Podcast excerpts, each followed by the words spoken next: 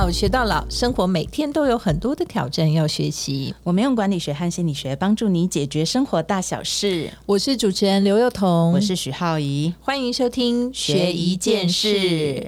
今天呢，我们要学的，其实我觉得是对亚洲人或者台湾人或中国人，反正就是我们这些，你知道吗？就是好像有非常多的那个包袱，对 民族创伤，对的人很难的，就是要幽默。对，其实我觉得幽默这两个字本身就有点难定义啦。有些人是说啊，幽默就是很会讲笑话，嗯，但我们其实也遇过很多人的幽默就是很爱讲乐色话。很爱，嗯，好吧，这里不能发那个音，对，就反正就是讲了一大堆，好像觉得很好笑，但其实旁边人也没有觉得很好笑。那不然就是很喜欢讲一些奇怪的歇后语，然后呢就觉得说，哎，下个注解，然后大家呵呵呵笑，然后在事实上每个人心里都觉得说，哦，好难笑。然后其实那个有的时候都是因为他某种程度可能是你的长辈啊、老板啊，或者是你想要尊重他的人，所以你就会假装笑这样。但是其实真正的幽默到底该是什么呢？嗯，我之前听我们同行讲一个，我觉得我很喜欢的概念。他说某种程度就是幽默啊，或刚刚说到那些歇后语，像那个大陆那边有一些很多人会喜欢讲那个歇后语嘛，哎，听起来好好笑，在对岸的那个说话节目里面。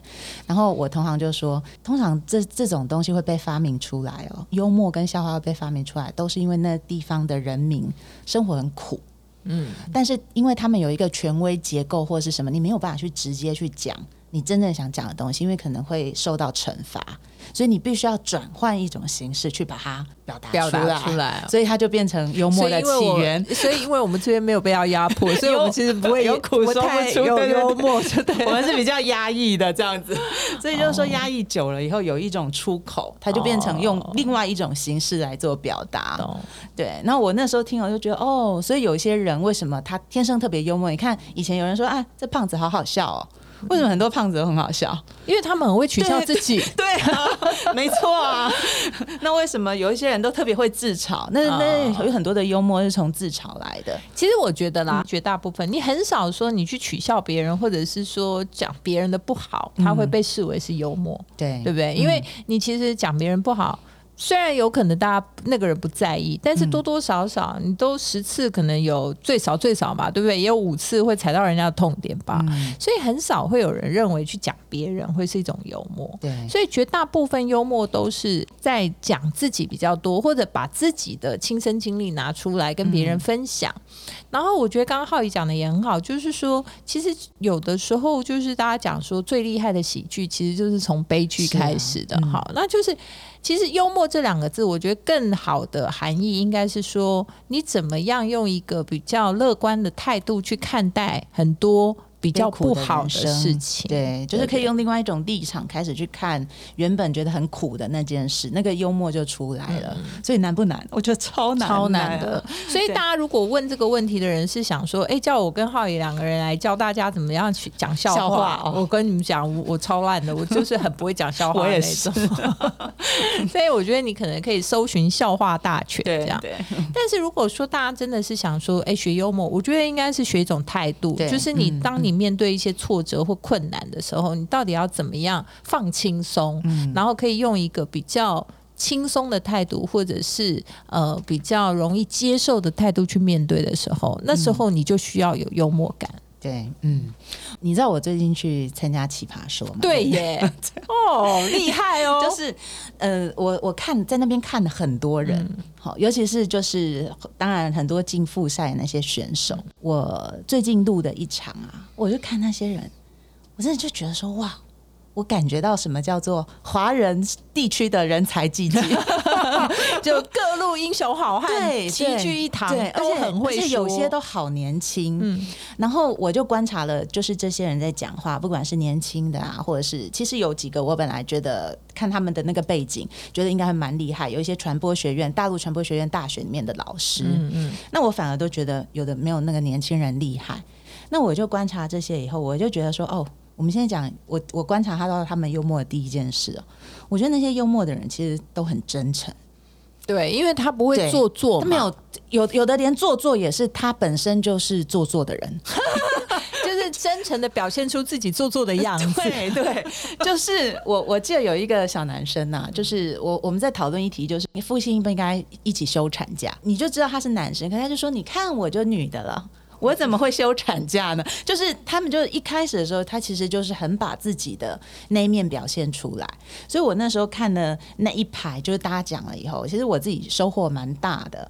我就发现幽默其实有一个很基本的态度，是你愿意，你要愿意去呈现你自己啊。其实应该说啦，就是我们刚刚讲了嘛，幽默其实某种程度是对不好的事情或对挫折的事情，对。你自己觉得比较好像难以启齿的事情，然后用一种比较轻松或者比较愿意面对的方式去呃去去对待它，可能那就叫幽默感。对，但是你想想看，假设这些事情你都不愿意面对的话，就是你要把它藏起来的时候，你何来的幽默感呢？对，所以其实我觉得幽默感的前提啊，就是我观察很多身边。边的人，我觉得说，哎，其实他的人生观很正向，或者是说他对很多事情处理真的蛮有幽默感的人，我都会觉得说，其实他们的状态就是很轻松，对，就是不是那个很轻松的轻松，是很松，很松的意思，就是说他不拘谨。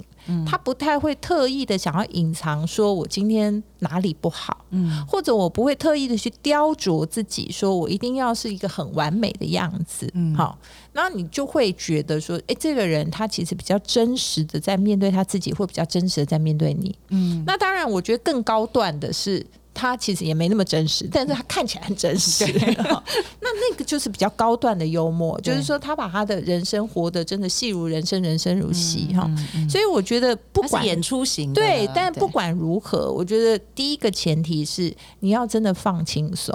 什么叫放轻松？就今天你遇到很困难、很难过、非常不能过去的事，不是要你开怀大笑。嗯，但是至少你要尝试着用另外一个角度来看这件事情，那或许在那里面就会找到属于你自己的幽默。对，神话故事有一个潘朵拉的盒子嘛，那大家在听这个故事的时候都觉得那个潘朵拉很傻呀，就被那个上帝骗了，就把这个盒子打开以后，就把所有的不好的情绪都放到人间来。嗯，所以有的时候我们看这个故事的角度，就会发现，其实某种程度我们都不太想去面对那个潘的潘朵拉的盒子里面的东西，可是。我觉得幽默的人，他都会蛮愿意打开那个盒子的，所以可能真的的第一步啊，因为幽默的相反，我觉得就是压抑了。嗯，就是你压抑，然后跟隐藏的时候，因为我我觉得我自己是活得蛮压抑的，就是求学时候念私立学校嘛。那大家如果我相信很多人都是在什么父母希望你是精英的。期待之下这样长上来，那不管你有没有觉得自己长成精英，可是我们都受过那种可能就是教条式的那种教育状况，精英是最好的。对对，所以我们你不是你也要朝向精英发展。所以我们我们有一个精英标准的时候，你就会把不属于精英的那些东西去藏起来。那我觉得，我觉得要训练幽默感呢，我自己一直在训练我自己的第一件就是这个事情。我之前去受那个编剧训练的时候，有一个编剧送我一句话，他说：“我的人生。”从放下自尊的那一刻。就变得海阔天空，而且就变幽默了。对，真的，我就觉得哇，原来这个是一个编剧的写了那么多伟大故事的开始。就有时候自尊心，它是一个对我们人生当中很大的阻碍。对幽默，其实特别是对。好，那我们就来谈谈啊。如果说你真的能够松了，对，就是刚刚讲嘛，就是不要那么压抑了，愿意把它把自己内心的那个比较脆弱的那一面，或觉得比较不完美的那一面拿出来面对别人的时候，那下一步该做？什么呢？嗯，其实有些人呢，你知道不打开则已，一打开啊，他就不是幽默了。一打开呢，就变成所有周遭人的负担了。对，哇，怎样的人？就是说，他的他的挫折跟他的困难，跟他的他就开始很强烈的情绪，对，强烈的各种表达，或者是说某一种就是永远都很哀怨的样貌。就是因为我也认识一个怨妇级的，然后他就很怨呐，超怨的，就永远你在跟他对话的时候，你都可以从他的字里行间飘出一种很埋怨的感觉。但是他也会说啊，这也没关系啦，那也没关系。但是不管为什么他讲什么没关系的时候，我们都觉得他就很有关系。是说像小丸子里面那一个什么野口的那种，后面有那种幽魂，永远就有一个好像顶上乌云或者是背后灵之类的，就是哎，忽然不压抑了，但是他就把他所有的情绪都倒给别人。嗯，其实我觉得那就又变成另外一种。也不是叫做幽默哦。所以坦白讲，就是说，当你愿意打开自己、放轻松，而把它说出来，或者是比较愿意去面对的时候，其实某种程度，它其实是要在告诉别人说，你愿意用另外一个观点来看待这件事，而不是把你自己所谓你自己的想法一直不断的加注在别人的身上。嗯，幽默这件事情呢，其实在心理学里面有曾经有人训练过小学生，他是用什么方式？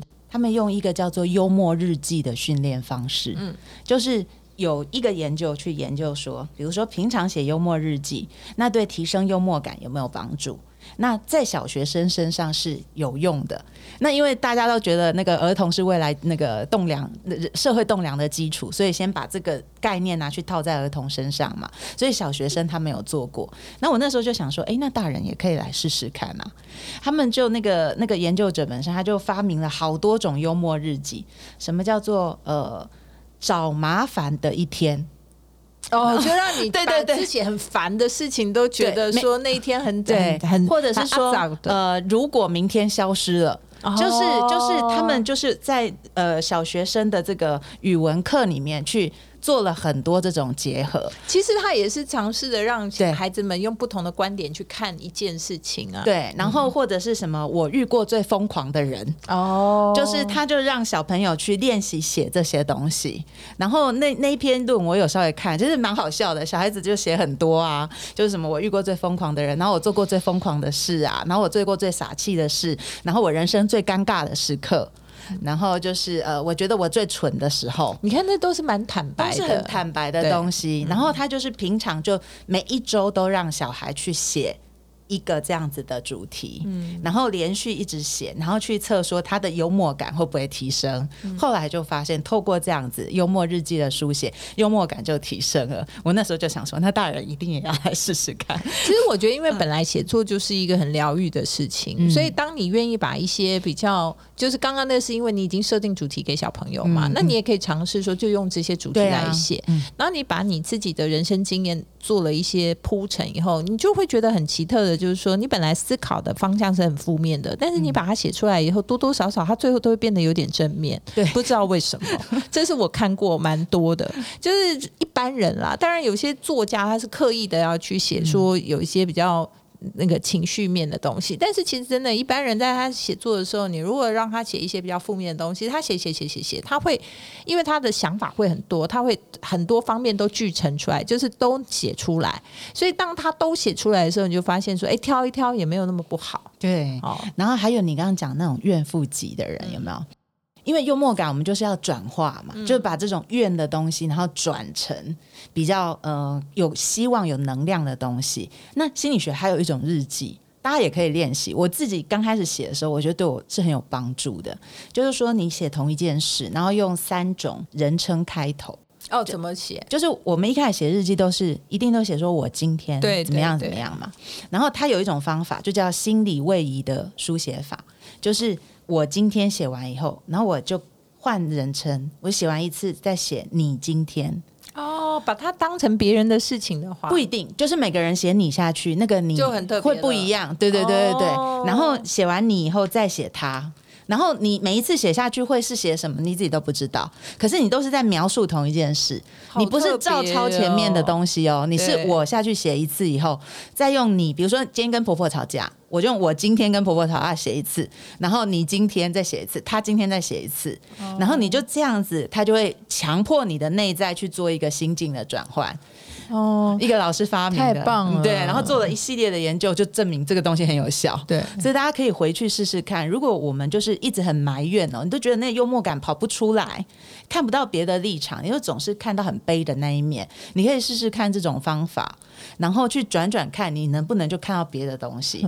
我第一次写的时候，我那时候就是婆媳问题，然后就写这个。然后本来写完了呢，有写完以后发现说，哦，一看就是一直骂他，就然后来写一写，希望他不要听这一集，没关系的，应该知道。可是后来写一写以后，我发现哦，我其实是在在意我老公怎么没有站在我这一边哦。所以有的时候你你去写的这些东西，你转的完全不同的角度去看以后，你同一件事你会发现，你哎，原来你在意的点不一样，不一样。然后那个东。西就会跑出来了。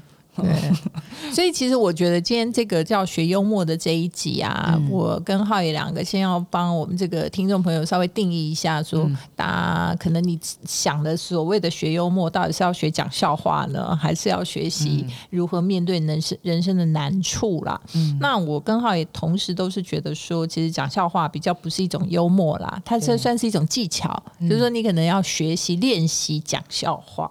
但是如果你想要学的真的是所谓的幽默，其实某种程度都是在解决自己的问题，或者是在化解一些你觉得的环境的困难。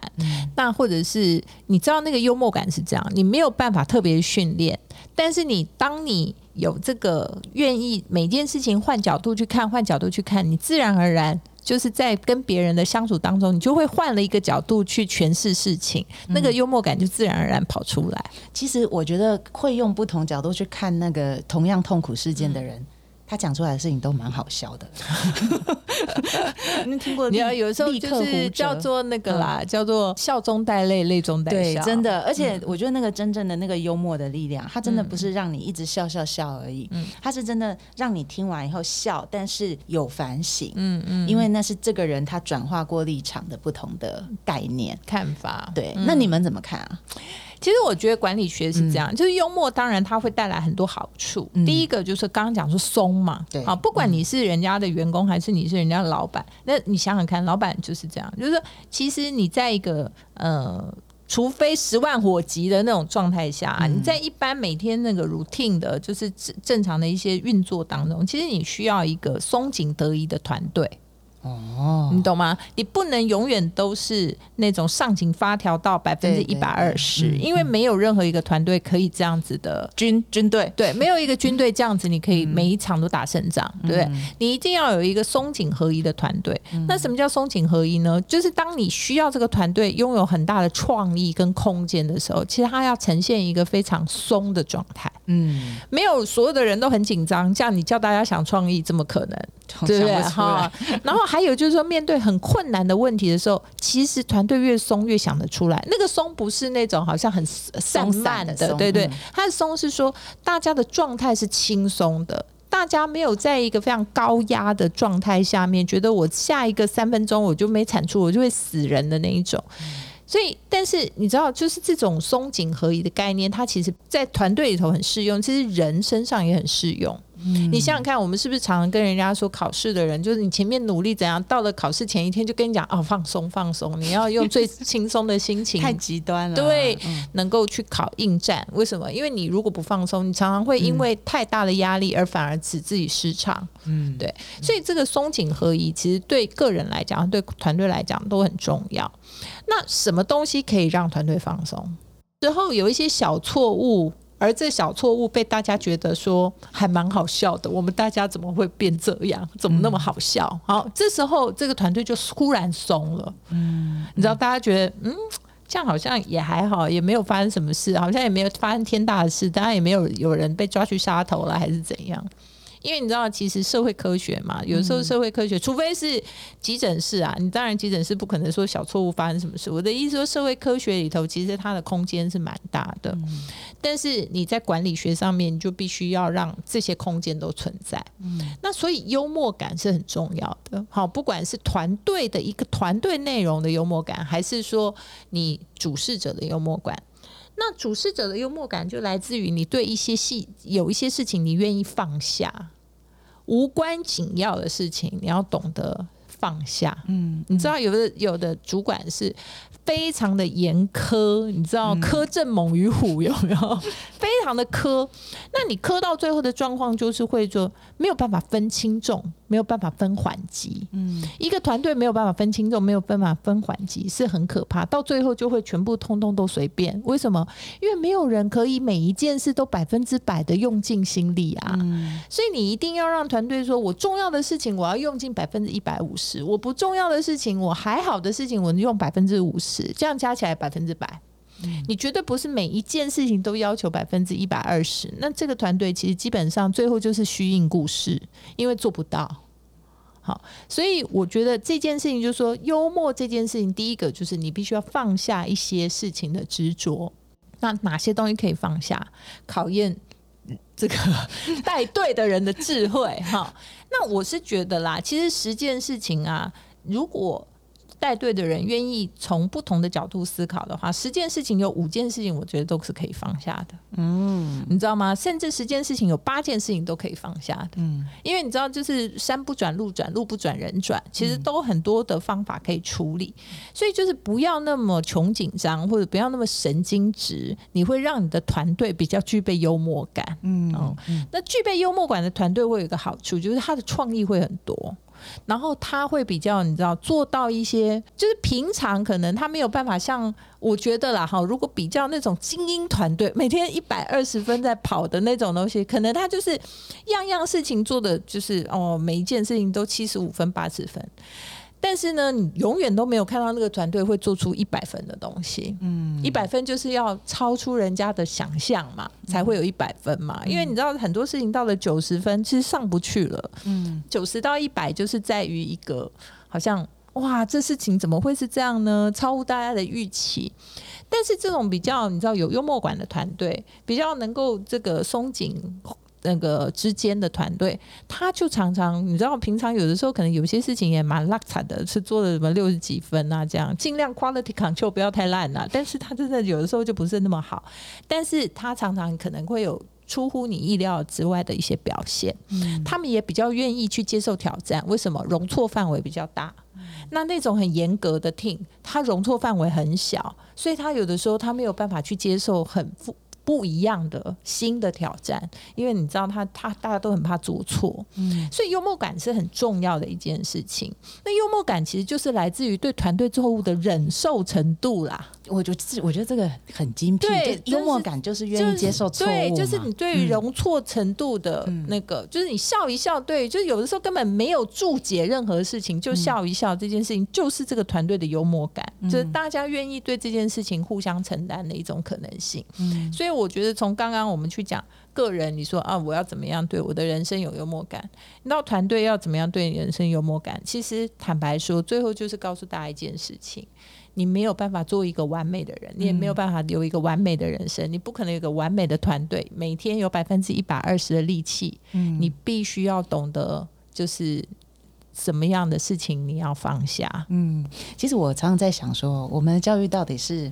从什么时候，或者到底是谁哦，给我们这个意识，就是告诉我们，好像完美很重要。可是好像不知不觉，大家都会朝那个方向去迈进。